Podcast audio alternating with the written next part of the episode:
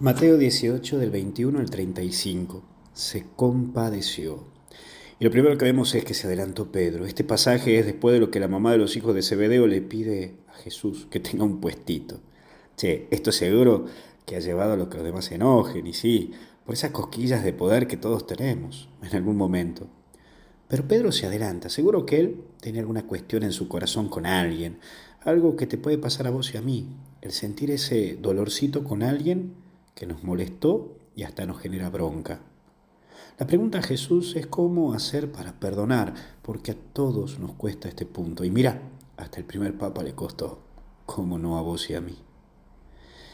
Y aparece, el rey tuvo compasión. Y el primer paso para tratar de perdonar, el primer paso, porque el perdonar es un proceso, no se logra de un día al otro. Esto es paso a paso.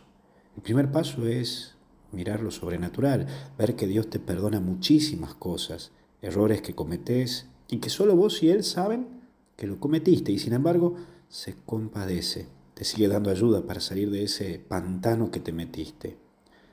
Ante una ofensa que cometan contra vos, mira al cielo y pedí a Dios ese cachito de compasión que Él tiene con vos. Porque somos conscientes que vos y yo no somos inmaculados. ¿Sabes qué? Somos pecadores perdonados. Y por último, la compasión. Compasión significa padecer con el otro, caminar con el sufrimiento del otro. Pero la compasión es lo que te ayudará a que tu corazón salga del rencor y la bronca. Hoy pedí a Dios la fuerza para salir adelante, para mirar la vida de una manera distinta. Ya deja de perseguir como policía a personas que te hicieron daño y empezá a disfrutar de la vida desde hoy. No dejes que este rencor y esta bronca que tenés venga a tu vida y tu familia y venda a tu vida y a tu familia. El odio te atonta, porque te hace subjetivo, te hace pasional. El odio no produce nada.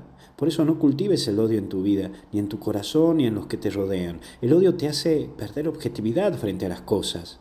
El odio es ciego, el odio es ciego como el amor. El amor construye, mientras que el odio destruye.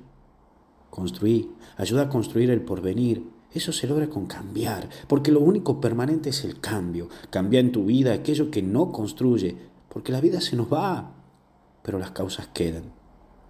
¿Sabes? He pasado de todo en la vida, de todo. Algún día te lo contaré, pero también sufrí, padecí, pero no le tengo odio a nadie. Y te lo vuelvo a repetir, no le tengo odio a nadie. Y perdona que me extienda un poquito más hoy, porque triunfar en la vida no es ganar. Triunfar en la vida es caerse y volverse a levantar, es volver a empezar cada vez que uno cae. Gracias. Y demos gracias a los que nos hicieron volver a levantar. Hasta el cielo no paramos. Que Dios te bendiga en el nombre del Padre, Hijo y Espíritu Santo.